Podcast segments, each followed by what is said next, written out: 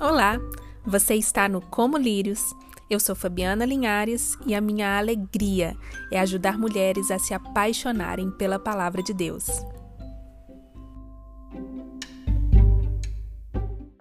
Hoje nós vamos falar um pouquinho sobre teologia. A palavra teologia pode causar arrepios para muitos cristãos. Não só teologia, mas doutrinas também, né? Parece que há um senso comum entre nós de que é preciso haver uma divisão entre o viver e o saber, entre fé e estudo, um divisionismo que tem matado muitos crentes ao longo da vida, porque separa uma parte preciosa da vida cristã que é o estudo de Deus. E estudo de Deus é exatamente o que é a teologia. E doutrinas são os ensinos. Mas esse estudo de Deus não é um simples estudo como fazemos com qualquer coisa terrena. Quando nós vamos estudar algo ou alguém, quando nós tomamos um objeto de estudos, nós nos debruçamos sobre ele para investigá-lo, para descobrir detalhes, para desvendar mistérios. Quando nós estudamos Deus, nós não nos debruçamos sobre ele. Ele é muito maior do que nós e está muito além de nós. Nós continuamos debaixo dele como criaturas e é ele quem se revela. É ele quem nos mostra o que devemos saber a respeito dele. É Deus quem tira o véu e nos permite conhecê-lo. Podemos saber algo sobre Deus por meio de sua autorrevelação. Deus é autoexistente, é um ser pessoal que se comunica, que se torna acessível. E ele deixou marcas na história.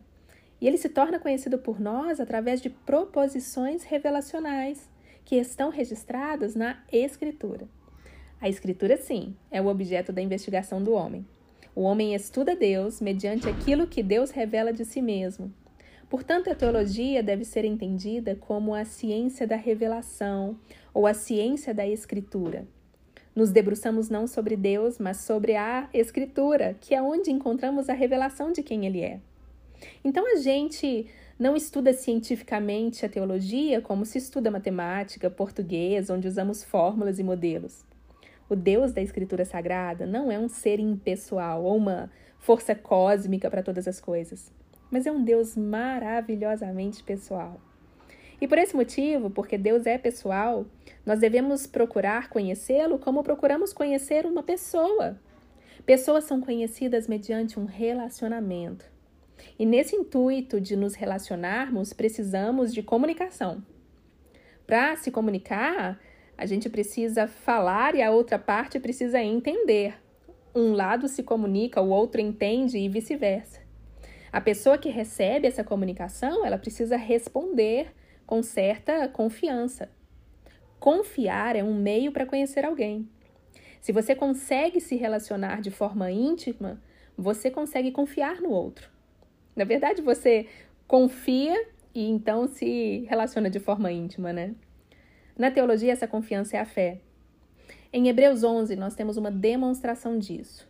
Diz assim no verso 1: Ora, a fé é o firme fundamento das coisas que se esperam e a prova das coisas que não se veem. Sem fé não podemos crer nas coisas que não se veem. Sem fé nós não podemos conhecer a Deus. Não há possibilidade de se ter qualquer conhecimento real sobre ele sem que se creia no que ele diz. E essa é uma verdade para todos os nossos relacionamentos pessoais. Se nós não confiamos no que a pessoa diz, nós não nos relacionamos intimamente com ela e assim não a conhecemos de fato. Portanto, é preciso crer no que Deus diz para poder conhecê-lo. Uma pessoa que não crê pode até saber coisas sobre Deus por ouvir falar dele, mas isso não quer dizer que essas pessoas o conheçam. Porque um dos dois requisitos para que eles conheçam a Deus não está funcionando. Eles não creem. Eles podem ouvir, mas não creem, e por isso eles não conhecem. O conhecimento real implica uma comunicação e uma fé reflexa. Eu quero finalizar esse áudio com uma pergunta. Você crê no Deus das Escrituras? Você tem buscado conhecê-lo através da Escritura? Você tem buscado ter um diálogo com ele? Eu espero que sim. No próximo podcast, eu quero falar um pouquinho sobre como a teologia afeta as nossas vidas. A gente precisa entender por que mulheres fortes têm uma teologia forte.